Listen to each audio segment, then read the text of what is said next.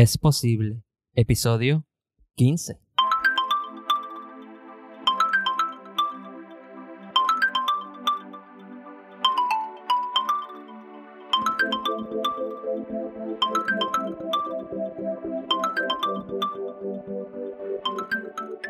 Saludos leones y leonas y bienvenidos a este episodio de Es Posible.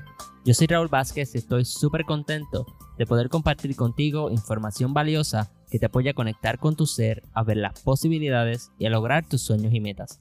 En este episodio hablaremos con Cintia Mercado, una mega artista barranquiteña con la que comparto con quien comparto una conexión bien especial y vamos a estar hablando de la dismorfia, de la depresión y de otros detallitos más. Todo eso ahora, próximamente en este episodio de Es Posible.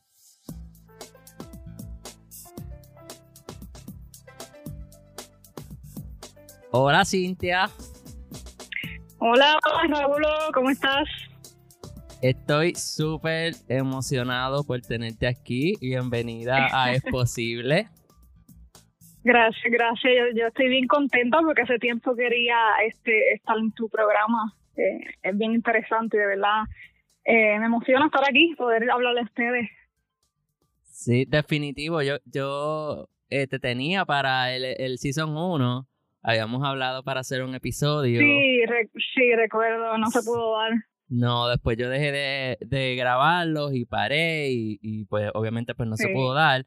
Pero estoy súper contento de que se, finalmente se haya dado la oportunidad de hablar un rato. Eh, Ajá, por fin, por fin. Voy a hablar un poquito más, más ahorita de quién es Cintia para mí. Pero ahora, primero, quiero que me digas a mí y a la gente que nos está escuchando, ¿quién es Cintia? Ah, que es una pregunta difícil. Tiene, es, profunda realmente. Eh, bueno, puedo empezar con mi nombre de nacimiento, es Cintia Rocío, Mercado Feliciano, que tengo que decir los dos apellidos. Este, pero muchos me conocen eh, como Arcana, como tú sabes, es mi nombre artístico que utilizo desde hace ya varios años. Este, crecí en pueblito de Barranquita, allá en Puerto Rico, eh, una familia eh, humilde, trabajadora, pero sobre todo con mucha influencia musical, gracias a, a mi papá, Manolo, que yo sé que muchos lo conocen en Barranquita. Eh, él es como el alcalde de Barranquita, porque tú, tú, tú mencionas el nombre de Manolo, el del pelo largo, y ya, ya todo el mundo sabe quién es. Este, pues gracias, gracias a él. Eh, fue el que me el que me motivó a, esto de la música. Él me enseñó a tocar la guitarra y todo eso. Y gracias a él sigo sigo en ese mundo y es parte de mí ya ya es Cintia es, arte es música es, es todo eso es vida es naturaleza mil cosas mil, mil cosas para decir. Yo añadiría misterio Ah, sí. Bueno, de hecho la palabra. De, de hecho, de hecho la palabra arcana eh, tiene que ver con eso, ¿verdad? Eh, significa eh, algo misterioso, algo difícil de descifrar. Este y por eso es que decidí decidí ponérmela en ese momento. Decidí ponerme ese nombre en mi adolescencia. Recuerdo.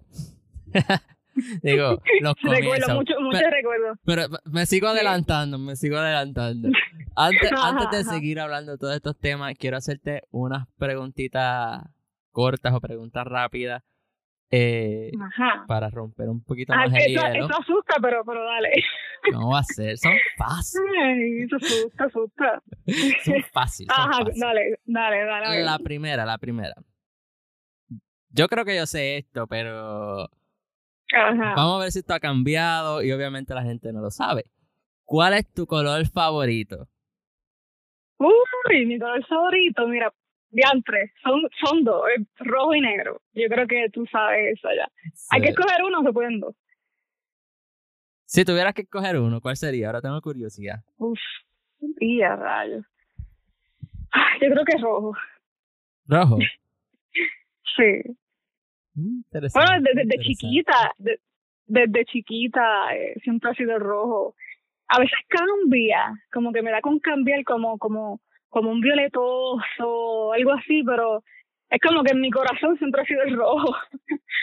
siempre me vas a ver con, siempre me vas a ver con el lipstick rojo y con alguna camisa roja. Pero siempre también utilizo mucho el negro. Me, me, gusta mucho la combinación de los dos. Las bembas coloradas. Sí, las bembas coloradas. Signature look. mucha gente me conoce con las bembas coloradas. Sí, las sí. coloradas. Siempre, desde, desde que tengo uso de razón, yo creo que yo tengo las bembas coloradas. Sí, y en, contraste con, con digo, el mío ha cambiado, pero en, en cuando nosotros nos conocimos, los míos eran azul y blanco. y es constante. Me acuerdo, que siempre fue el azul. Sí, sí. Pues ahora como que eh, estaba hablando en un episodio anterior que fue transicionando, como que yo decía azul, pero ¿sabes cuántas tonalidades de mm. azul?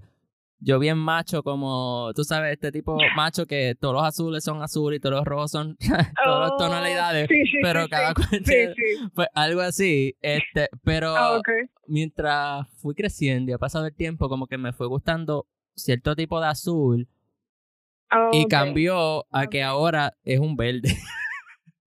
Ah, porque, porque es el... Espérate, espérate. Sí. Ok, explícame. Porque era como un cierto tipo de azul, pero cuando empecé a comprar cosas que fueran, eh, por ejemplo, carcasas de celular, cosas para computadora, eh, detalles para el reloj, eh, lo más parecido a ese azul que había es lo que ahora está de moda en mucho, que hay iPhone y de todo de esos colores, que es mint green.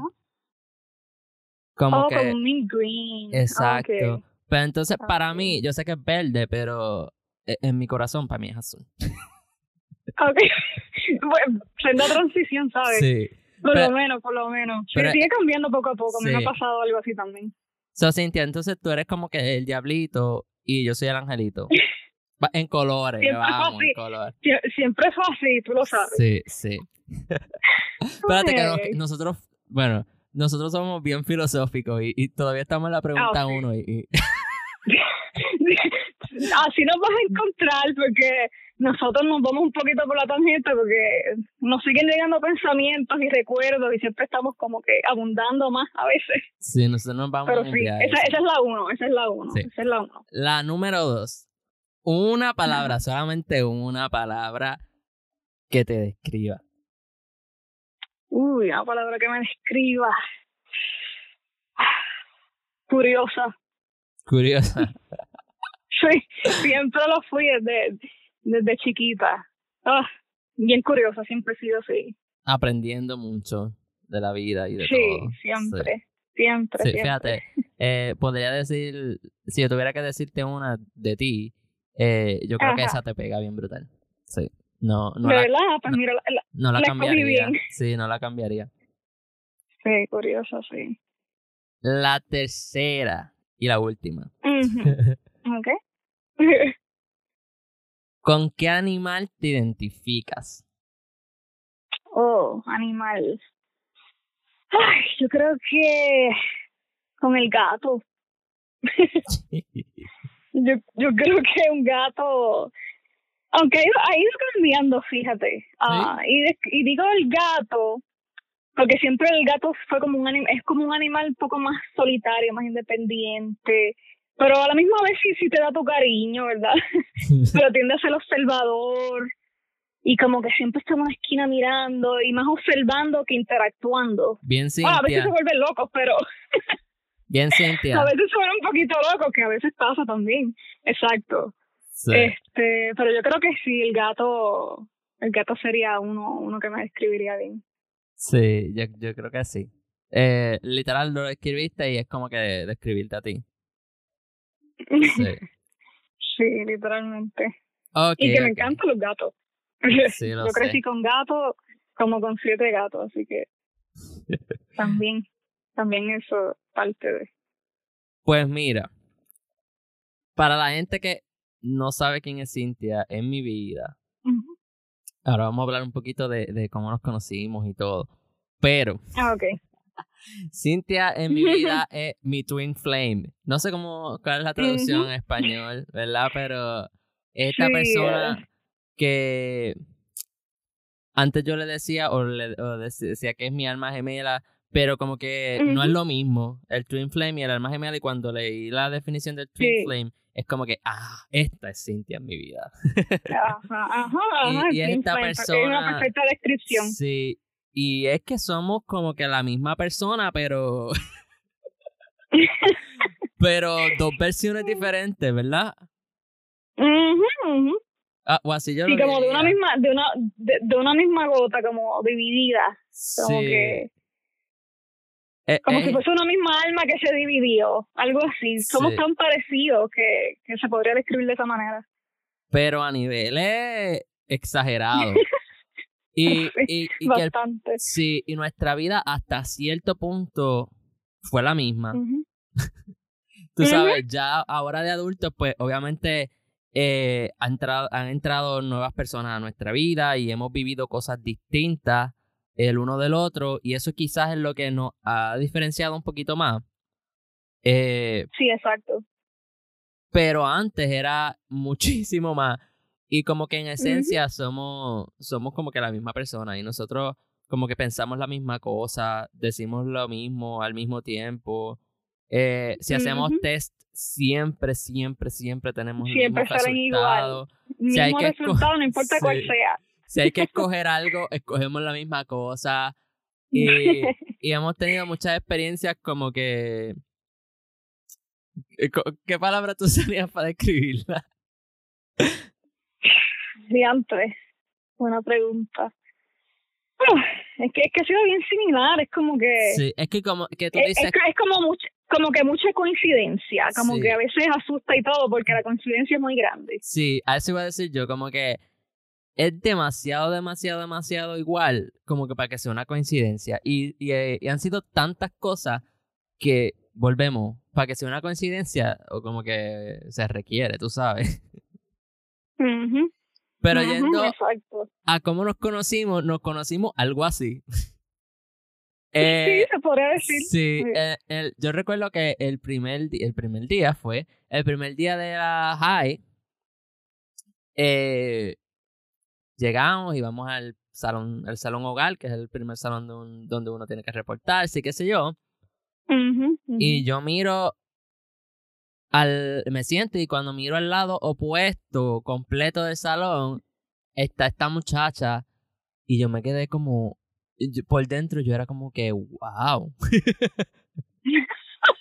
sí. Pues, no, habrá dicho de dónde salió esa. Sí, es que Ok, okay, al que no ha visto a Cintia, Cintia físicamente es hermosa, pero, pero resal, resal, ok, como que resaltaba, eh, no es que no haya mujeres hermosas en Barranquita, porque las hay, y en el salón de nosotros también, pero Cintia tiene como que algo, quizás es, es la misma, lo mismo de artista, eh, que tienes esta chispa que, que dicen que no se puede replicar. ¿Tú sabes a lo que me refiero?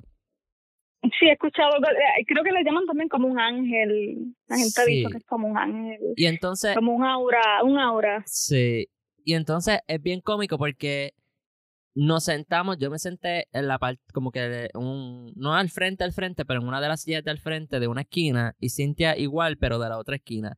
Y entonces todas las demás del salón se sentaron al último atrás. So, cuando yo miro hacia, hacia hacia el lado donde está Cintia, no había nadie entre medio de nosotros. Y éramos como que nosotros dos al frente, pero opuestos. ¿Tú recuerdas eso? Wow, eso suena épico y todo. Sí. eso como que las sillas entre medio, sin nadie. Sí, eso fue, eh, eh, sí, la primera clase, no, no sé si era matemáticas o algo así, ¿verdad? No me equivoco. Era, él, era, él era maestro de matemática, pero yo creo que él era nuestro maestro de salón hogar más que maestro de matemática, no sé. Oh, sí, sí, ya recuerdo, ya recuerdo, ya recuerdo, sí. Sí, sí, sí. Sí, sí, siempre recuerdo ese, esos tiempos. Tengo mi memoria. ¿Algo más que tú recuerdes que yo no haya dicho? No, yo creo que así comenzó también yo me empecé a percatar de ti porque éramos los dos como que los estafones del salón, ¿te acuerdas? Definitivo. De verdad, era como que los exámenes, y entonces sí, y Raúl, y que sí, las notas, y que los que contestábamos las preguntas, y era como que esa interacción también que nos conectó de cierta manera. Sí. Y yo tenía un amigo, yo no sé si yo te conté esto, yo creo que sí, pero si no, Ajá. este, y lo voy a tirar al medio, y el rayo. Y a radio. Voy a tirar al medio a Emanuel, a Emanuel, que es mi mejor amigo de toda la vida. Emanuel. Sí. Y a Emanuel, Emanuel, que, ajá. sí, eh, eh, el, el que estudió conmigo que desde chiquito. Sí, sí, ok, ok. Sí, Rodríguez. recuerdo. Emanuel Rodríguez, así que está tirado al medio aquí en el podcast. Pues Emanuel le echó los ojos a Cintia. Sí, No, no entonces- recuerdo que me hayas contado, yo creo que no sé No. historia todavía. pues, a No. ver, oh, novedades. Sí, ajá, esto, esto Pues es mira. nuevo, esto es nuevo. Pues él te había echado el ojo. Y entonces Ok. nosotros, pues, seguimos manteniendo comunicación. Hablábamos como que en inter, eh, tú y yo, hablamos en, en cambio de clases y eso era cuando más hablábamos. Sí, y, recuerdo. y empezamos como que a conectar y como que nos dimos cuenta que éramos bien similares también. Entonces, Emanuel se dio cuenta de eso. Y como ya dije ahorita, pues Ok. los looks de Cintia, obviamente, eh, Emanuel no era el único que le había hecho, echado el ojo a Cintia, era, un montón. Entonces, pero como él vio que yo te conocía, pues él me dice como que, como que, como que le consiguiera tu número, una cosa así, algo así, no me recuerdo bien. En cero, ya. Sí. Ya, rayos. Mira para allá. Fast forward. Todavía no sabes, te tiraron al medio, Manuel. Sí, y el rayo. No, y ya no lo puedo editar porque esto es parte esencial de la Sí, ya. historia, ya no lo puedo quitar. Exacto, sin, sin eso no funciona. No, no funciona el podcast. Sí. Pues Ay, Dios mío. un poquito fast forward. Eh, los dos estábamos, ya yo he hablado, ya yo he hablado en el podcast anteriormente de, de mi lucha con la ansiedad, con la depresión y todo esto. Y mencioné que yo por poco no termino la high. Eh, porque casi no iba. Y esto es grado 10, nosotros con 15 años. Eh, recuerdo este triste día que estoy frente a, a, a la oficina y me encuentro con Cintia y conozco por primera vez a Manolo, que es el papá de Cintia. Y Ujú. Cintia me da una noticia que yo no sabía. Porque nosotros hablábamos, Sí. pero no era todo, ¿sabes? No, es- no hablamos tanto, hablábamos más que con cualquiera otro, pero, pero era en la escuela Sí. ya, era en la escuela y ya. Exacto, no íbamos Sí. allá. Sí, y entonces me encuentro con Cintia en este Fateful Day y Cintia me cuenta algo. ¿Qué me cuenta Cintia? Sí. Pues te cuento que ya no iba a estar en la escuela, que me había quitado. Y, y yo tampoco, yo tampoco me, me, me olvido de ese día jamás en la vida. Y nunca olvido tu rostro, tu cara y la mirada fue como que, fue como que me, me chocó un poco, porque yo no esperaba eso tampoco. Sí. So, sí, esa, esa fue la noticia, que me había, que me había quitado de la escuela. Y lo recuerdo ahora y wow, como que se me aguan los ojos y me da sentimiento porque lo que sentí en ese momento que yo no sabía ni por qué tampoco, pero ahora sé por qué. Eh, era como si me hubiesen arrancado algo y yo no te, ¿sabes? Yo no te conocía Es, tanto. es- es que, es, es que eso fue lo que yo vi en tu mirada, fue como que yo no olvido ese día, fue como como dije anteriormente, fue bien chocante. Eh, se, se notaba en tu mirada cómo te había afectado esa noticia. Sí. Y era que Entiendo. que de, dentro de todo lo que estaba pasando, ahora lo entiendo, como te digo, dentro de todo lo que estaba pasando en, en mi mente, en mi interior, conmigo, en la escuela, lo único bueno que me estaba pasando era, era conocerte y hablar contigo. Eso era lo único bueno que me estaba pasando en la high. wow. Y entonces, el, el que tú me hayas dicho que te iba era, wow, es como que, this is meaningless now, tú sabes, ya esto no tiene sentido. Per- per- perdí perdí mi motivación de seguir aquí, algo así. sí, al- sí, literal. Wow, Sí, wow. A- así de importante. Y de- eh, ah, fuiste para mí desde ese momento que, que como te digo, eh, nos conocíamos, pero no, no era como que, tú sabes, a otro nivel. No, exacto, exacto. Entonces ahí Ese tú me diste fue tu día que número. marcó.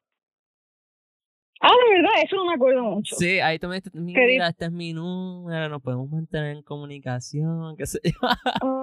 Sí, ahí fue que, ahí, si no me Ok. equivoco, ahí fue que tú me, si no me equivoco, ahí fue que tú me lo diste. Eh, pues por esa razón. Este. Y después de ahí nos mantuvimos, nos mantuvimos en comunicación. Nos como que sí, de, de ahí recuerdo que nos pasamos texteando, yo me acuerdo. Sí, y, y cuando empezamos a hablar, hablábamos por la noche, hablamos como que de estas conversaciones eternas. Ah, sí, horas. Sí, de todo, del mundo, del Horas universo, de cómo nos sentíamos, de la luna, el sol, de todo, Sí, de todo, de de que, de que no hablamos. De todo. ¿Y Sí, qué pasa? Sí, ¿qué pasa? Mira, yo estoy corriendo, yo estoy corriendo, yo estoy contando la historia, eh, Cintia, pero te voy, a, te voy a dejar hablar en algún momento, créeme. Eh, Ok. Es que yo estoy contando como que mi punto de vista. Este, No, claro. Es importante también. sí, yo soy el invitado hoy. Y es verdad, estamos, sí, se, se puso ahora lo contrario. Ay, ay, ay. Pues, ¿qué pasa? Que, ok, estamos en este lado oscuro, pero Cintia también nos contará un poquito ya mismo de las cosas que ella estaba pasando. Eh. Pero por mi cuenta, pues estaba pasando por este momento oscuro. Entonces, la única Sí. persona que yo sentía que me entendía era Cintia, o es Cintia. Y hablamos todas las noches. Yo reconozco su belleza. y teníamos una conexión que obviamente yo sabía que no era normal. Ujú. So, en algún momento Sí. le preguntó a Cintia para que fuera mi pareja. Y de ahí comenzó. Y fue, y fue de una manera, y fue de una manera, tú recuerdas cómo fue, ¿verdad? Fue, eh, fue por mensaje de texto, pero no recuerdo exactamente qué. Ah, ya me acuerdo, ya me acuerdo. Yo le escribí, yo ¿Te, le- te sí, yo le escribí un mensaje de texto que decía: The moon looks like you. Ajá, pero fue un mensaje de texto codificado. De verdad, yo no me acuerdo. Fue, no, ajá, fue un, un, mensaje, no, no, porque, no, lo creo, sí es cierto, el, el primer mensaje fue ese, The Moon Looks Like You, que me acuerdo que fue una noche, yo estaba en la terraza de mi casa, bien épico, y este, luego de eso tú me envías un mensaje eh, codificado, Eh, ese clásico Raúl. con los sí. numeritos y todo, y yo estuve como un día y medio tratando de descifrar ese mensaje, tratando de ver si era de, de, de qué manera, cuál era el código para poder descifrarlo. Y fue, fue bien emocionante cuando pude descubrir después de tantas horas, porque me encanta, me encanta eso de descifrar este mensajes así, los códigos de mensajes. So, los criptogramas creo que le, que le dicen, de hecho hay unos libritos y todo que tú puedes hacerlo. sí. Es el criptograma es con las letras, pero en tu caso fue con, con números. Pero tuve que descifrar qué número era, era cada letra. So, Pero no me acuerdo el mensaje. Lo único que me acuerdo es The moon looks like you, que fue el mensaje anterior a eso. sí, el, el mensaje del codificado no recuerdo muy bien. Pero era No básicamente eso. Era básicamente eso. Sí, pues, era como exacto. preguntándote, ¿verdad? Exacto, ajá, Sí. creo que sí. sí. Y, y de ahí empezó una relación que duró dos años y seis meses. Oh, wow, tú sabes exactamente. Claro. Exact- dos años y seis meses. Sí, Wow. sí. Y, Eh, Yo sé que duró dos años, pero me acordaba de los meses. sí. Y entonces, pues, mi experiencia durante esos dos años y seis meses, básicamente es lo que di, lo que, lo que dije ahorita. Igual que en la high school, Cintia se convirtió en mi vida completa, como que en este rayito de luz que había entre toda la oscuridad que sentía. Wow, Sí. eso suena So- bonito. es bonito, es bonito. Es bonito, es bonito. sí, es bonito. Sí.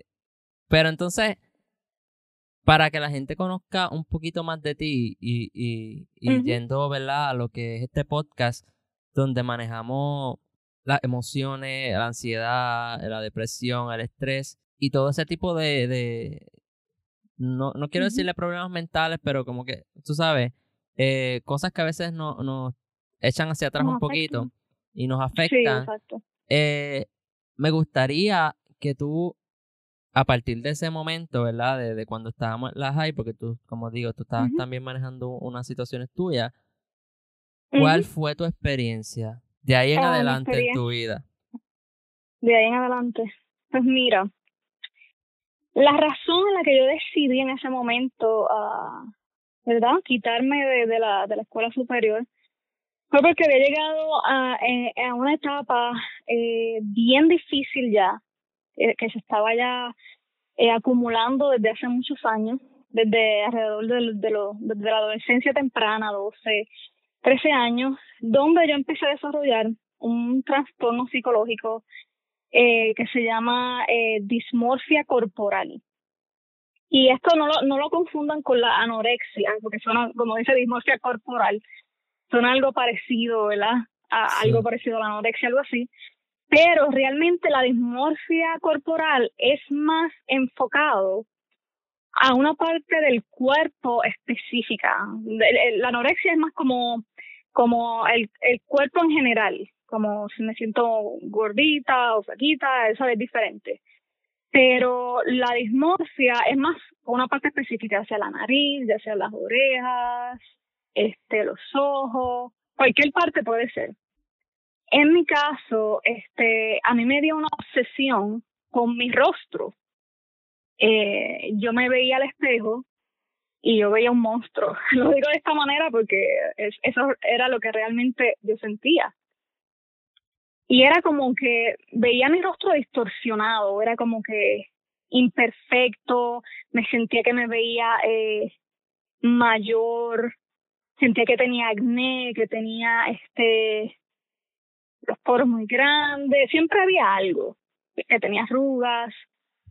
Y eso poco a poco se fue desarrollando a, ese trastorno que es bien, bien difícil y es bien, uh, es un tanto desconocido eh, para ese momento, ¿verdad? En Puerto Rico era desconocido, por decirlo así, creo que un por ciento nada más de la población mundial, un dos por ciento nada más lo padecía. Este, sí, era, bien raro. Yo tuve que, de hecho, explicarle en, eso, en un momento que tuve que ir ¿verdad? a terapia psicológica, explicarle exactamente lo que era, porque yo me tuve que instruir eh, comprando libros, ¿verdad? Tratando de, de descifrar qué era exactamente lo que ella tenía eh, para poder explicárselo a mi doctor. Imagínate si era tan raro para ellos que una persona le viniera con, con ese trastorno. Sí, wow, y, todavía hay mucho desconocimiento. Sí, hay mucho desconocimiento. Eh, aparte de otras cosas, la, la dimorfia yo puedo decir que era fue una de las cosas principales, pero yo también tenía otras otras preocupaciones. Yo era extremadamente perfeccionista desde chiquita.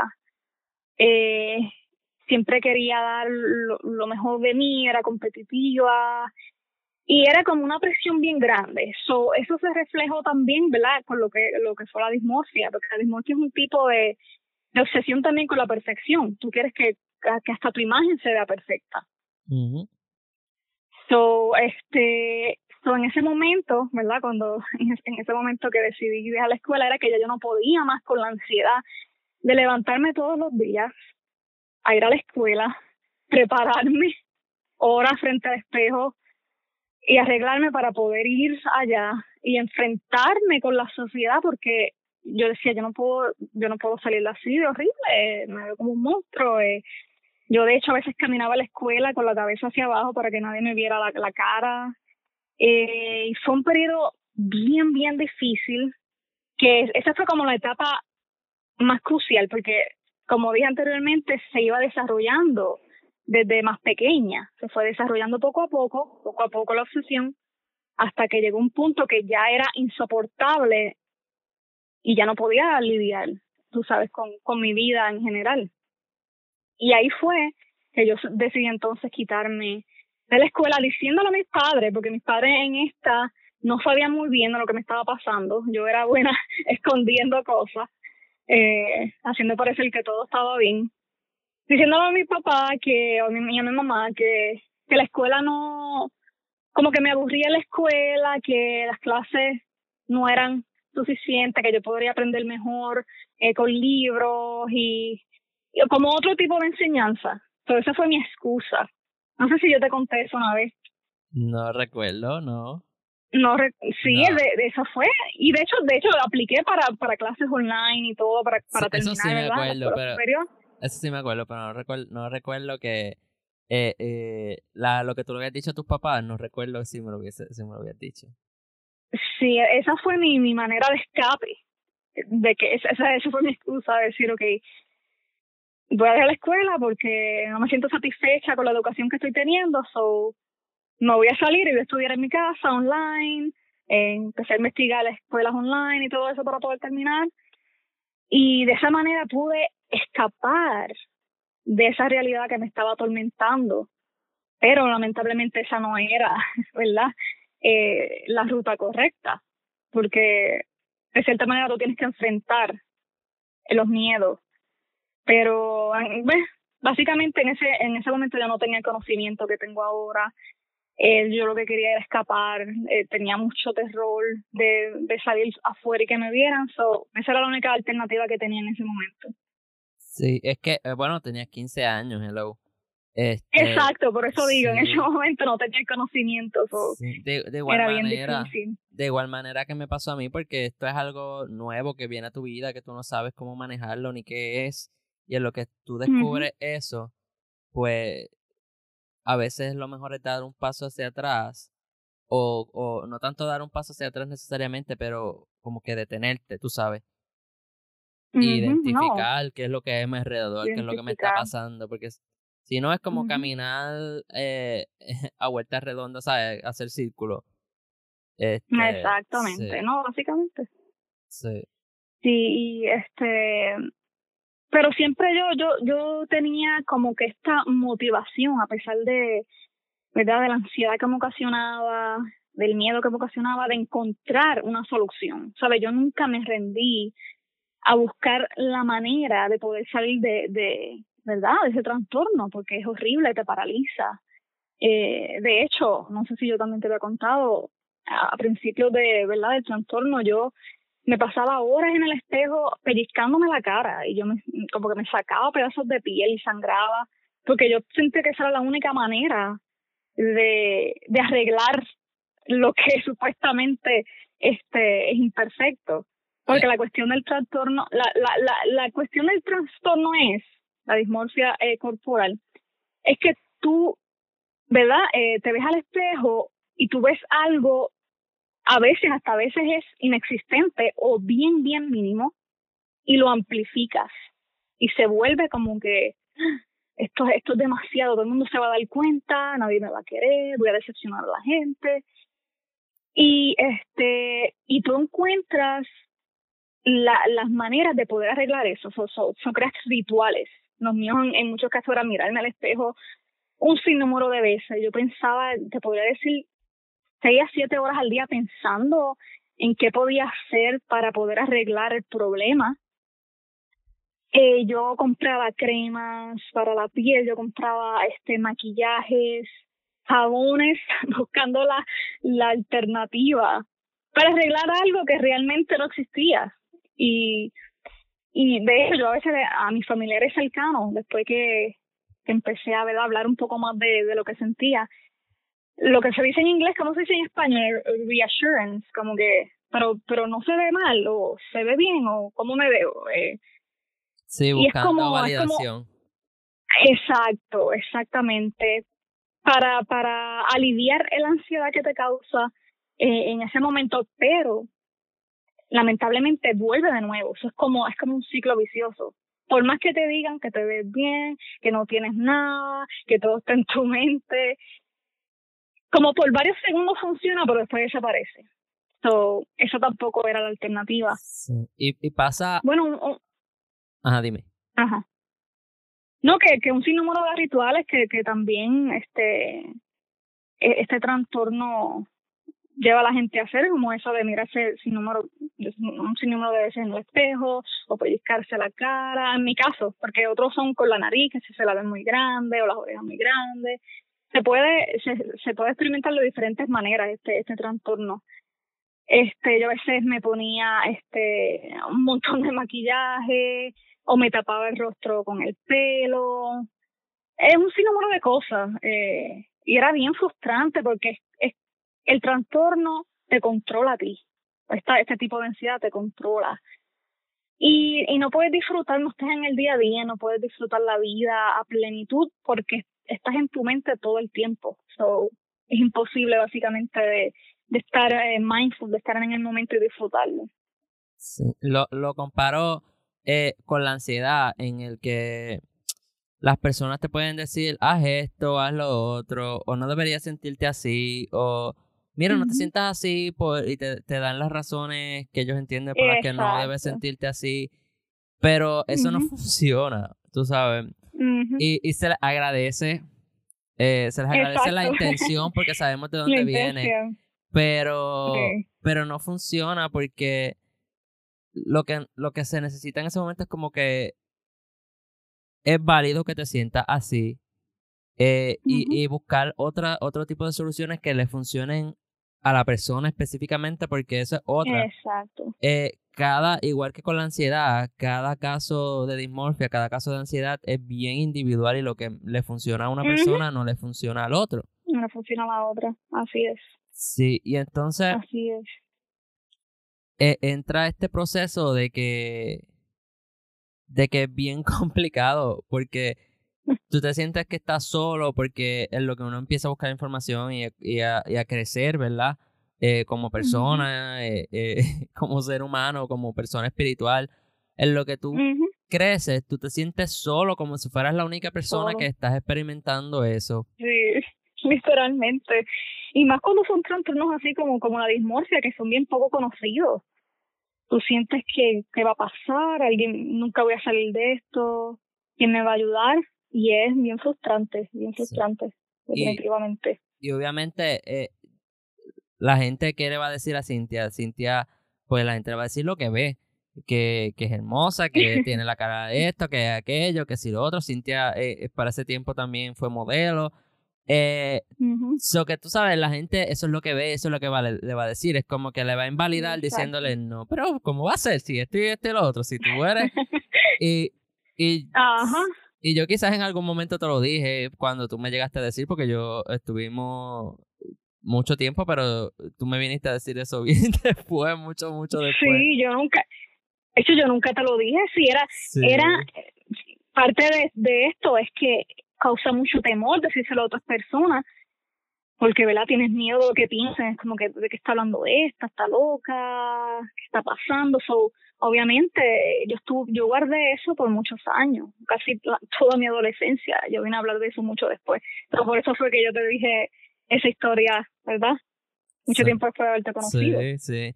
A toda esta que nosotros, eh, un poquito fast forward, eh, Cintia sí terminó su, su escuela superior eh, de una manera alternativa, pero la, terminó. Y los dos fuimos juntos a la Universidad de Puerto Rico, el Colegio de Mayagüez, recinto de Mayagüez. Y nos mudamos para allá a un apartamento y todo. Eh, empezamos a vivir juntos y a todas estas yo no sabía nada todavía. Yo sabía de, de la depresión, sabía este, de la ansiedad eh, y esas cosas que ella estaba manejando, pero no, no sabía de, de la dismorfia como tal. Y a toda esta, pues yo eh, sintiera como un vampiro, pensando ahora yo mirando hacia atrás. Eh, ella... Ay, Dios mío. Eh, porque nosotros pues teníamos nuestros cuartos, ¿sabes? Cada cual tenía su cuarto y qué sé yo. Y entonces por la noche, Cintia se, se bañaba, se preparaba, qué sé yo qué, salía corriendo para su cuarto. yo oh, no la veía hasta el otro día. Déjame, déjame interrumpirte un segundo para explicar lo que hay detrás de eso. Y no solamente contigo, pero con todo el mundo, de hecho, de hasta de mi familia, de mi núcleo familiar. Cuando yo me, ¿verdad? me lavaba la cara o me bañaba, nadie me podía ver porque era exponerme a, a, mi, a mi mayor miedo. ¿verdad? Yo pensaba que con el maquillaje y todo eso, pues todo estaba bien, o por lo menos podía tapar más o menos lo que yo consideraba era imperfecto, ¿verdad? So, cuando yo, ¿verdad? Me, lavaba la cara y todo, yo me escondía, Nicky, y iba a mi cuarto y ahí se acabó la noche y me iba a dormir, después el otro día me levantaba temprano y el mismo proceso y la misma rutina. por eso es que, por eso es que era como un vampiro porque no había manera de que me vieran así. Sí. Y, y wow, y yo, y yo no me daba cuenta, es la cosa, era como que era raro, pero a la ¿Verdad misma que tú pensabas? ¿Qué, ¿Qué tú pensabas? Es que era raro, pero a la misma vez era como que como nosotros ya somos raros de por sí. Bueno, bueno, sí, también. Y que fue un momento difícil, fue un momento difícil porque cuando que llegamos a Mayagüez y todo, como que nosotros llegamos a Mayagüez porque todo estaba como que improving en nuestras vidas. Aparentemente. Como que para, para el exterior todo está improving, pero mirando hacia atrás hoy, internamente era lo contrario. Como que eh, eh, era una bolita de nieve que, que estaba bajando de, del tope de la montaña y, y ya tú sabes que cuando llegue abajo no va a ser una bolita de nieve, va a ser, tú sabes, el mega. sí, va a ser un. Pues yo creo que, que internamente. De nieve. Sí, yo creo que internamente eso era lo que estaba pasando. Y entonces eh, estaba pasando conmigo también, porque en ese momento, eh, además de lo de la ansiedad y todo, yo estaba contemplando de que, ok, soy bisexual, soy homosexual, que soy. Eh, nosotros habíamos tenido una conversación ah, eh, en, durante nuestra relación en algún punto y había quedado que, pues, como que a lo mejor soy bisexual. Algo así habíamos hablado en algún momento, pero eso se quedó ahí. Exacto. Se quedó, exacto. Pero ya cuando Como estoy. un misterio, no se sabía. Ya cuando estoy en, en la high, digo la high, en la universidad, pues está pasando como que nosotros estábamos overwhelmed teníamos demasiados cursos, eh, no nos veíamos, la o sea, no nos veíamos casi porque la rutina era opuesta, como que cuando yo tenía clase tú no tenías clase, una cosa así. Sí, exacto. Y, y era todo caótico, como que no, la, a mí me encanta el colegio, ¿sabes? El ambiente me encanta, pero, pero a la misma vez no, no encajábamos y no era por, por el ambiente, éramos nosotros que no encajábamos porque no, no estábamos aptos. Exactamente. Y. Exactamente. Y entonces, como que, entonces la, la burbujita como que se, se, explotó y todo empezó como que a, a caerse, como que dice, a, a caerse. A, Sin embargo, a la misma vez, varios de los momentos, de mejores momentos de mi vida, los pasamos ahí, de, de que eh, hay grabados, hay videos de eso, eh, de que nos reímos un montón y nos pasaron un montón de experiencias eh, bien funny. Sí. Pero... Y hay, evidencia de, de, las experiencias en el colegio de Mayagüez. Sí. Pero En, en... Era como que la vida se estaba cayendo. Era como que, imagínate un piso de, de bricks. Y como que se están cayendo todos, todos, todos, todos, todos, todos. Y tú te quedas en uno. Exacto, todo lo, lo poquito que hemos construido se, había, se estaba cayendo poco a poco. Sí, y hasta, hasta un punto que Cintia empezó a darse de baja de unas clases. Y dije, déjame darme de baja de esta y de esta otra, pues tú sabes, para, para seguir, porque son demasiadas y no puedo. En, en un momento tú me dijiste que ya no ibas a estudiar, ¿verdad? Y yo estaba como que, que yo hago. Tú sabes, como que me quedo aquí porque tú te ibas a quedar como quieras, ¿sabes? Acompañándome, whatever. Pero yo estaba como que, ¿qué yo hago? Porque a la misma vez yo, pues, igual que me pasó en la high, yo no, no estaba como que clic, haciendo clic con nada. Estaba haciendo clic, ajá. Sí, y entonces está eso, está lo de la ansiedad, está lo de la depresión, está como que casi no nos vemos, está el viajar todos los, todos los, todos los weekends. Uf, eso era otro, porque era lejísimo. Sí. era lejísimo.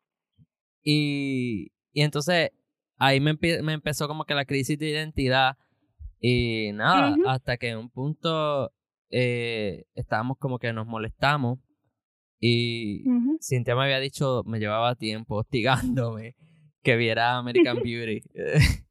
oh, sí, ay, recuerdo ese día que por fin la viste. Sí, y yo estaba solo en, en mi cuarto y dije, déjame verla. Y la vi y wow, eh, yo empecé a llorar y llorar y llorar y llorar y llorar y llorar y llorar y fui donde Cintia y empezamos a llorar los dos. A llorar los dos. Ay, Dios mío, qué día ese. Bien fuerte ese día, ¿sabes? Y ahí fue como que... Después de eso tuvimos otros diálogos y otros eh, tipos de discusiones y cosas. Pero ya como que en ese día, mirando en retro, ¿sabes? Como que mirando hacia atrás. Este, ya ese día como que ya, tú sabes, no había una relación de pareja ya. Sí, exacto. Después de ese día como que fue como que ok. ya esto pasó a otra etapa. y, la, y, la parte de llorar eh, eh, también era eso, era como que, porque es como que lo reconocía, pero no deja, no, no dejas de ser una persona especial en mi vida, ¿entiendes? No, exacto. Y, es como que cómo uno compensa una cosa con la otra, cómo, porque entonces empieza la confusión, como que, ¿qué es?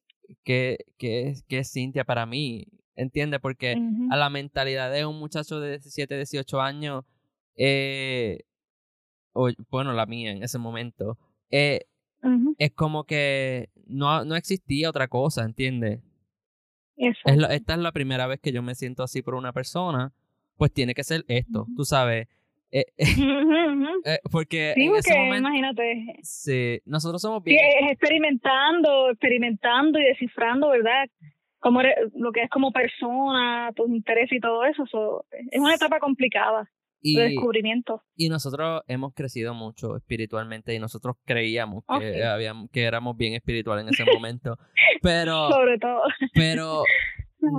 nosotros en ese momento era todo blanco y negro. Sí. Si yo me siento así, es pues porque estoy enamorado. Tú sabes, no hay, no hay otra opción.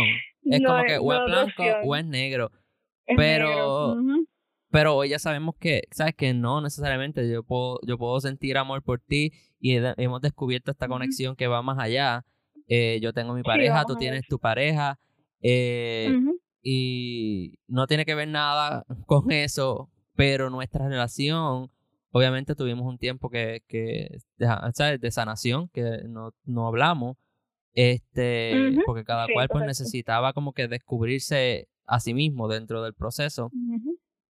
Y, pero cuando volvimos a reconectar es como que la misma persona, como que no, como si nada hubiese pasado. Sí, como, si nada hubiese pasado. Y Pero una vez la conexión está ahí, la conexión está ahí, no se pierde. Las experiencias que nosotros vivimos ya nos va a conectar y podría decir yo de por vida. Sí. ¿Entiendes? Tan así es. Sí, así que a, a donde voy con esto y contarles esta experiencia es que al igual que pasa con, con la sexualidad y pasa con un montón de temas en la vida, no todo es blanco y negro. Eh, como que de la oportunidad a, a ver un poquito más allá, a, a descubrir que no solamente hay una forma de ver las cosas, que hay diferentes maneras de ver las cosas y, incluso con la ansiedad, con las relaciones y con todo, eh, de la manera en que nos sentimos respecto a algo, no necesariamente hay que ponerle un label a veces, ¿entiendes? No, exacto. Sí. ¿No? Porque Son emociones y no hay que, exacto, los labels en este caso no, no, funcionan. Sí. Y entonces, pues nada, pasó un, un, tiempo en que no hablamos, eh, Cintia estaba en recuperación, yo en recuperación, por decirlo así, ¿verdad? Este...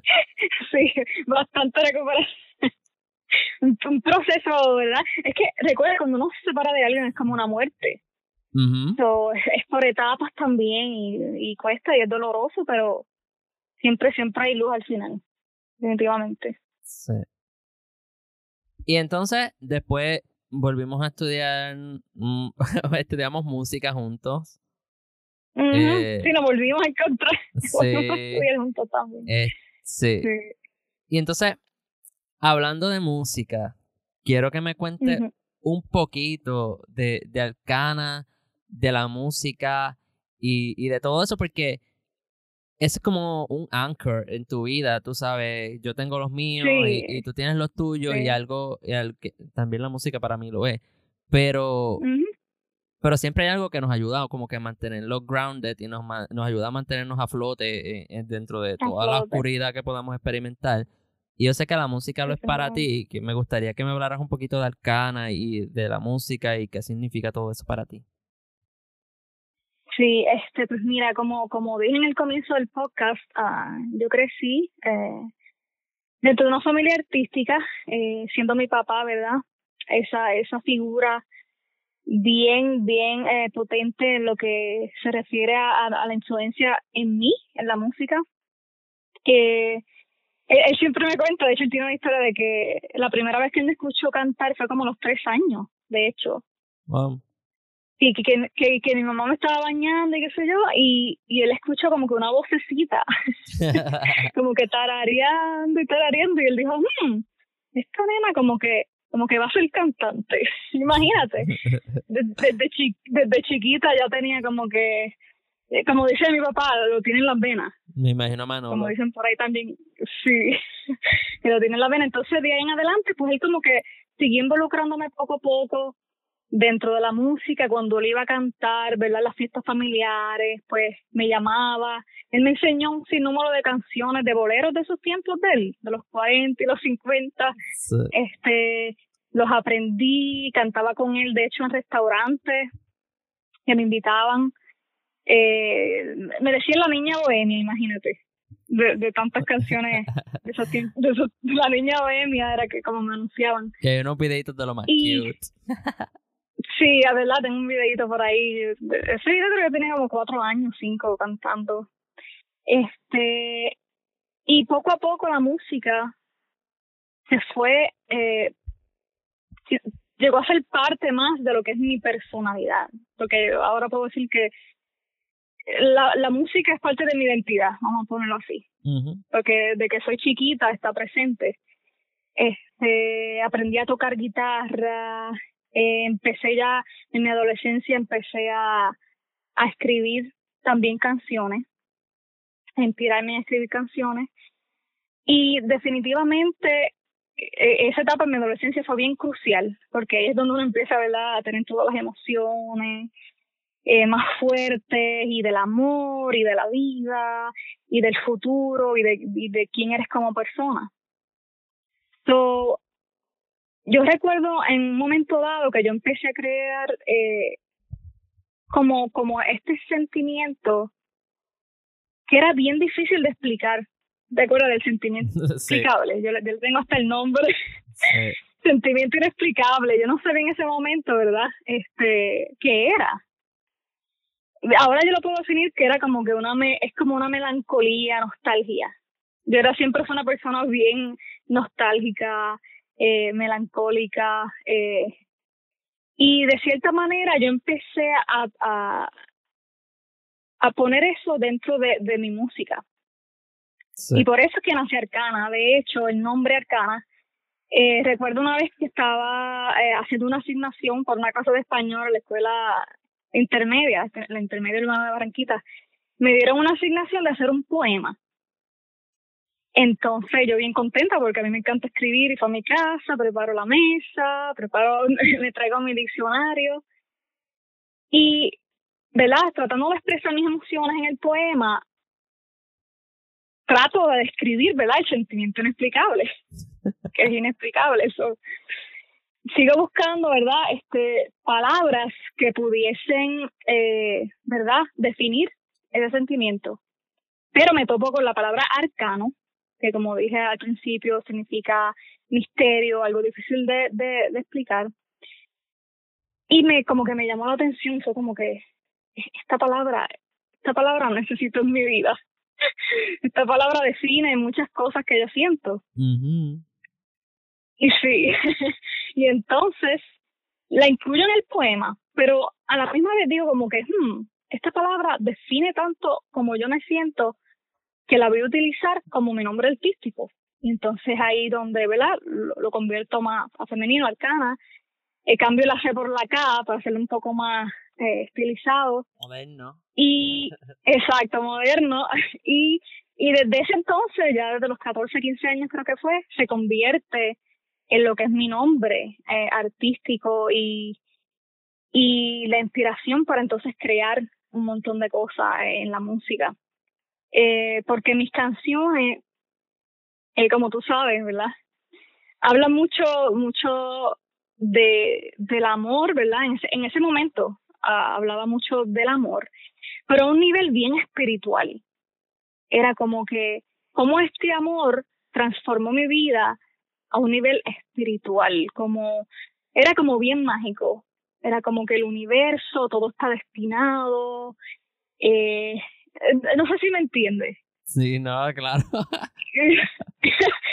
so, eh, este, era como, era, era bien idealista, eh, como un amor bien idealista y mágico y espiritual y una conexión, eso de lo que hablas tú ahorita, de los twin flames, y, y, y, cómo, y cómo estas cosas llegan a nuestra vida y nos transforman y nos hacen ver, como dice la canción de, de, de éxtasis, las cosas más elegantes, de ver si la más brillante, las cosas más elegantes, porque así es como cuando estas emociones llegan, como el amor, que es una emoción tan fuerte, sentimiento tan fuerte, te hace ver la vida de esa manera yo, yo trataba de lo más posible de, de describir lo que yo sentía. ¿Entiendes? Sí. Y, Ajá. Sí, dime. sigo. Okay, so ahí sigue escribiendo canciones, este, y poniendo un poquito, un poquito de mí. Y entonces empiezo a descubrir, ¿verdad? a descubrirme con la música, a descubrir más quién soy yo como persona. Empiezo a, a, a ver cuáles son mis ideales, qué es lo que quiero para mí en un futuro. So, por eso que por eso digo que la música es parte de mi identidad, es la manera en que yo puedo expresar todas estas emociones tan complejas que tengo en mi mente. Como, como, como siempre te he dicho, escribiendo más que hablando, este, es donde yo expreso lo que yo realmente siento. Y es, y es, y es una, es la vía más fácil para mí de comunicar esas emociones, las emociones que vivo el del día a día. Y pero, pero es así, es, es arcano, es, porque la vida es algo, es un misterio. Al final del día, eh, la vida es un misterio, el universo es un misterio.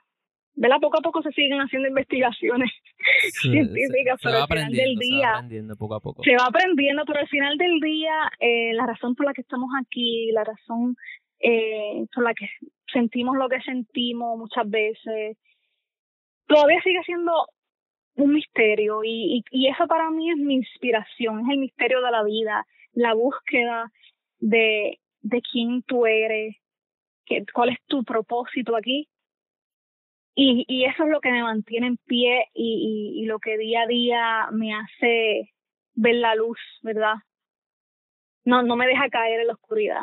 So, la música siendo mi pasión es, la herramienta para yo poder eh, continuar, continuar llevando mi arte y, y seguir escribiendo y, y haciendo todo lo que hago, todo. Porque aparte de la música, me encanta la fotografía, me encantó también el baile, porque siento que el baile, tú, sabes que de hecho el baile fue una de las primeras cosas también que a mí me encantaba. No sí, sé si yo te conté. sí, no lo sé, lo sé. Y tú dibujas también. Lo sabes. Ajá, y dibujar también desde, pequeña en la escuela elemental. Eh, yo hacía coreografía con las otras muchachas de, de, de mi salón y, y, y también el baile como que es una manera bien física de expresar emociones. Sí y de hecho era era era era una de mis favoritas también sí porque eh, como, como que te ayuda como que a liberar también la energía porque como que lo estás botando sabes exactamente eso era como como que me paraba en el escenario al, frente de la gente era como que yo podía ser yo de cierta manera como que aquí está todo lo que siento por dentro que se me hace a veces difícil expresarlo porque como sabes vuelvo y repito yo era niña era más observadora que habladora eh, era más, más callada, pero siempre estaba escribiendo y, y, y, de alguna manera el baile me permitía expresarme de una manera más, ¿verdad? Física. Y era, y era como que aliviado y todo, era como que, ah, como que si me hubiesen sacado un peso encima. sí. so, el baile ya lamentablemente pasó, pasaron unas situaciones que yo lo dejé y no pude, también de hecho parte con la dismorfia y todo, que que no me dejó este continuar con eso que, realmente me gustaba muchísimo que de hecho eso era algo también que quería mencionar anteriormente de la dismorfia eh, la parte más difícil yo podría decir que este trastorno eh, afectó en mí fue cómo cómo hizo que transformara quién era yo. De ser una niña creativa, líder, yo era bien competitiva, eh, con el arte y todo, de cierta manera, este, este trastorno me quitó mi identidad, porque al yo no poder estar frente a la gente, no poder eh, eh, bailar, no poder cantar frente a los demás, porque tenía, ¿verdad?, miedo que me vieran, literalmente cortó lo, quien yo era. Sí. Y en, eso es una de las cosas que en nuestra vida son bien idénticas también en ese proceso. Y y nos pasó, nos pasó a, nos pasó a ambos y quedamos ahí. Este, por eso era que estábamos, cuando nosotros llegamos el uno a la vida del otro, estábamos manejando como que las mismas cosas. Y eso fue lo que nos permitió ayudarnos mutuamente. Ayudarnos mutuamente porque porque porque nos, entendíamos, teníamos empatía uno al otro de, de, de, estar pasando por cosas similares. Es como que es como que, como, como si una parte de tu alma se perdió, o una parte de tu ser se perdió, y tú sientes que esta otra persona como que, como que le ayuda, es como que la está, está en un precipicio agarrando esta parte de, tu alma y la, la, que la tiene a aguantar es la otra persona y te está ayudando a darla como que a que no se te caiga, que a que como que tú no dejes de ser tú. Eh, y, y, wow, es profundo, pero por lo menos así es que yo lo siento. No, definitivamente, definitivamente tenemos en, en esas cosas eh, mucho en común. Y este, pero sí, hablando del trastorno, eh, literalmente cortó quién era yo, eh, yo dejé de cantar, de hecho, por mucho tiempo. Yo creo que la mayoría de, la mayor parte de mi adolescencia, yo no hice nada, paré de bailar, paré de cantar, paré de escribir. Y, ahí fue cuando empecé entonces a entrarme a, a la depresión, porque sin eso, ¿quién era yo? Era como, como que ahora qué voy a hacer? Esto, esto es lo que me motiva, lo que me apasiona. Y era, y era, y era bien frustrante, de verdad, sentir eso era, era bien, bien aterrador no poder sacar de mí todo lo que yo sentía. Y eso después, como tú sabes, muchos años después explotó. Y, y definitivamente fue bien difícil, bien difícil. Y es, es como que estás en este proceso eh, de depresión, ¿verdad? Por, por lo que tú misma acabas de contar. Y es como que tienes que ahora redescubrir quién es Cintia, pero con la visita. Le estoy diciendo la visita a la dismorfia. Tú sabes, porque es como que hay algo que ahora es parte de ti, algo que está acompañándote en tu día a día, que tú no lo quieres, pero está acompañándote en tu día a día y, y perdiste quién tú eras y ahora tú tienes que redescubrir quién es Cintia con esta compañía ahora que tengo indeseada. Exactamente, no, definitivamente tienes que aprender y a redescubrir un montón de cosas y ver cómo puedes manejarte dentro del mundo, teniendo, ¿verdad?, la visita a la compañía de, de, de ese trastorno y seguir, ¿verdad?, buscando alternativas y buscando la manera de poder ser tú, ¿entiendes? Lidiando a la misma vez con, con, con la enfermedad. Es todo, es todo un proceso y, y wow, mm, la historia tenemos tela para cortar.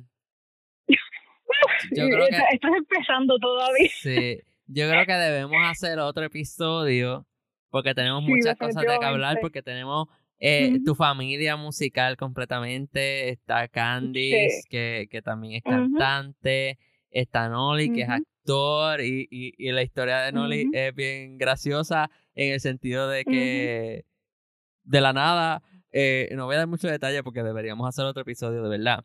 Sí, este definitivamente todavía falta mucho, no es suficiente todavía lo que hemos contado. Sí, y estamos todavía en ese periodo de, de high, de, de los early 20s, y ya nosotros vamos para los 30, o tenemos una década que de aprendizaje que todavía no hemos hablado. Pero que me gustaría hacer otro episodio porque me, gustaría, me gustaría ir dejando este aquí. Porque entiendo que, que recapitula eh, o, o, hace un resumen de quién fue Cintia en este periodo donde la dismorfia mandaba, por decirlo así. Pero donde tú estás hoy, yo no veo que, que eso sea lo que está pasando, tú sabes. Eh, no, y obviamente, ha cambiado mucho. Sí, y obviamente han pasado muchas cosas en, en estos próximos, podemos ponerle 9, 10 años, 8, 8, de 8 a 10 años, eh, para que tú llegues a donde estés hoy. Y me gustaría dejar el episodio aquí por eso, porque es como que este es como que una fase. Esto es un resumen, acabamos de hacer un resumen. Pero a la misma vez súper poderoso. De la vida, de, de, de, ese primer periodo, lo que fue la adolescencia y como dijiste, los early 20s. Sí, y, y, más o menos, ¿verdad? Lo, lo, lo, lo, que pasó en ese periodo.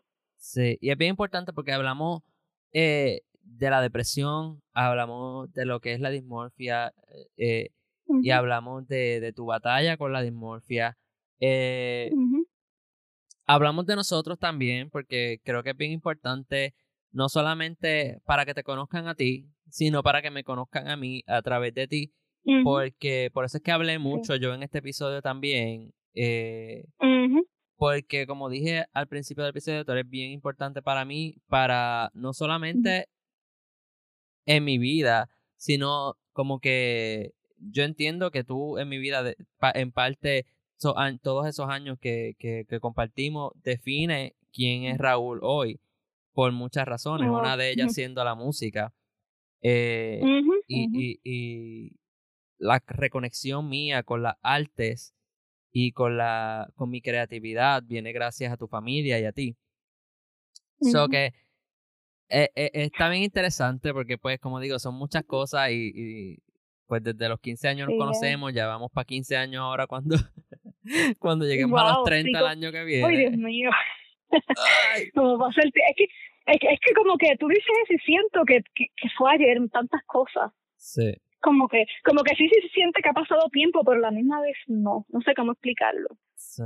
Sí, no, no, yo te entiendo. Todavía tenemos que hablar un poquito más del sentimiento inexplicable, lo de la persona. Sí. oh, sí. Mira, e, en el próximo episodio, no se lo pierdan. Sí, definitivamente. Tenemos que hablar un poquito más de lo que es el sentimiento inexplicable. Quisiera abundar un poquito más de lo que es la dismorfia como tal, porque le expliqué ¿verdad? cómo me afectó a mí, pero me gustaría como que abundar un poquito más de por qué pasa, cómo afecta a la, a la gente de diferentes formas. Eh, quisiera ¿verdad? abundarle de lo que ocasionó la dismorfia, que eso llevó a la depresión.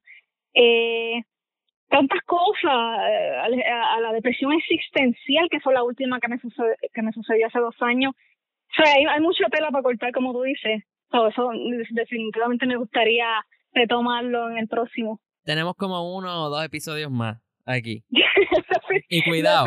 Y cuidado, porque Y cuidado, ay Dios mío. Es más, vamos a hacer un podcast tú y yo. Oye, no, no, no, está mala idea. No debemos hacer uno. Ok, está, debemos hacer uno. Está la idea ahí, está la idea ahí. Vamos, vamos, vamos, a, vamos a darle forma, porque esto puede ser un podcast. Eh, no tenemos el nombre todavía, pero puede ser un podcast completo, porque de verdad que tenemos muchísimas, muchísimas cosas. Muchísimas, sí. Tantas cosas de que hablar. Eh, aparte de, ¿verdad? de lo que nos ha pasado en nuestra vida, no, todas nuestras, ¿verdad? Este, visiones de vida, tantas cosas, planes, ideales, que, que se pueden compartir, so, no sería mala idea, ¿sabes? Así que Vamos a ver, vamos a ver qué pasa. En, en, estos próximos episodios les voy a estar dejando saber qué va a pasar, si va a salir otro episodio aquí o si va a salir otro podcast donde nos vayamos en un viaje, porque nosotros nos vamos en un viaje y filosofamos como no tienen idea. Bueno, ya se habrán dado cuenta. Eh, me, me, da mucha risa porque eh, eh, es tan funny como, ¿verdad? como nosotros fluimos en las conversaciones y como siguen saliendo temas y siguen abundando tantas cosas que de verdad no acaba. Nosotros podemos hablar eternamente. De, para algo. definitivamente, definitivamente. Y, y es, yo creo que yo puedo hablar rato con muchas personas, pero eternamente yo creo que solamente puedo hablar con, contigo. Literal. Ajá, ajá. Pero, anyways. Ajá, definitivamente sí. Antes de irnos. Algo especial. Ajá. Antes de irnos, me gustaría hacerte dos preguntas más. Porque no te creas que las primeras tres preguntas son las únicas que yo te voy a hacer. No. Y ahí, Antes de irnos, tengo dos preguntas más. La primera. Que son fuertes. Prepárate. Sí, pero déjame prepararme mentalmente. Prepárate para el cantazo. Ay, Dios mío, ajá. la primera. ¿Qué le dirías a una persona que esté pasando por lo mismo que tú? En este caso, quizás la dismorfia. Oh, wow. bueno, creo que le diría que, es bien importante el amor propio. Suena clichoso, pero así de clichoso como suena, no es tan fácil de conseguir con tanta, con tanta bombardeo de la sociedad, de los estándares de belleza y de estándares de tantas otras cosas, tienes que, tienes que buscar dentro de ti. Ahora digo yo como el dicho que tú y yo conocemos, el silencio es la clave, ¿verdad? Eso es un ¿verdad? Silencio. Eso es otro episodio completo también. ¿Verdad? Eh, silenciar tu mente, silenciar toda, toda, toda esa yo podría decir todos esos monstruos que tienes en la mente, silenciarlo, callarlo y poco, y poco a poco reencontrar quién eres tú como persona, porque una vez tú te encuentras, una vez tú, tú dejas de, de tener esos miedos, como dije, de los estándares sociales y todo eso, tú encuentras tu propósito. Una vez tú silencias tu mente, tú encuentras tu propósito. Eh, para mí, como dije, el, silencio es, es bien importante porque ahora, y ahora más con lo que es social media y todo, tantas cosas que nos, que nos sacan de concentración, de enfoque. Es bien fácil perderse, perderse en ideas de otras personas, perderse en idealizaciones que a veces ni te pertenecen ni, ni tú mismo crees. So, es bien importante tomar un tiempo para ti y decir, ok, ¿quién soy yo? ¿Cuáles son mis ideales? ¿Qué es lo que quiero llevar? ¿Cuál es mi mensaje? ¿Cuál es mi propósito? Y, y, y poco a poco, cuando tú encuentras ese propósito y te sigues motivando, tú, tú también empiezas a crear el amor propio y, y, y como que empieza como que lo demás parece no importar ya, no, no, no sé si me estoy haciendo entender. Es como, es como, es como si, si, si, si cuando te encuentras, ya, ya lo demás no importa, porque ya tú tienes un enfoque y tienes, y tienes un camino claro de, lo que tú quieres llevar. So, yo le diría a, a, a, esas ¿verdad? personas que están pasando por algo similar que empiezan, que empiecen a buscar quiénes son, que empiecen a amarse, a, a, a, a buscar lo que le apasiona y a motivarse día a día a crear y a ver el mundo desde de, una perspectiva diferente. Eh, cada persona es especial, cada persona es única y cada persona tiene, tiene, tiene algo que decir. Y para mí es bien importante que, que, eso se escuche. Yo, siempre he pensado en eso, de que, ah, porque a veces, de hecho, he escuchado que, que, que hay gente que no se atreve como que a hablar de las cosas porque sienten que no es suficiente, que es, es aburrido, que, que, que no va a hacer ningún cambio, pero yo sí siento que cada persona tiene algo que decir y algo que aportar a la sociedad. So, Sí, so, so, ámate, eh, no importa lo que se vea, a veces muchas de las cosas que se ven son falsas. Y aprende, aprende a quererte, aprende a, aprende a ser tú y, y encontrar tu propósito en la vida. Y eso te va a dar las fuerzas para que todo lo, superficial, todo lo demás que te está paralizando, se derrumbe. Yo pienso que eso es clave. Wow. y tengo una última pregunta. Ajá. ¿Qué te dirías a ti de niña? Oh, wow. Pregunta fuerte, me da hasta sentimiento. Se me pone un taco y todo. Este, ¿qué me diría a mí de niña? Hmm. Diría que dentro de la oscuridad siempre hay un rayito de luz. Le diría que, que no importa cuán abajo, cuán, cuán el hoyo, cuán, cuán oscuro sea donde esté, hay salida. Porque hay, hay veces en la vida que llegan puntos que uno dice, ok, ya se acabó todo, ya aquí no hay, no hay nada más que hacer. Yo le diría a esa niña que, que nunca pierda la fe, que, que siga luchando aun cuando todo parece haber, ¿verdad?, acabado. Porque cuando tú sigues luchando y cuando ves la oscuridad más, ¿verdad?, más oscura, por, por ser redundante, uh, es ahí cuando tú aprendes a valorar la vida y a ver el mundo y todo lo que te rodea con otros ojos. Tu perspectiva cambia, tus prioridades cambian.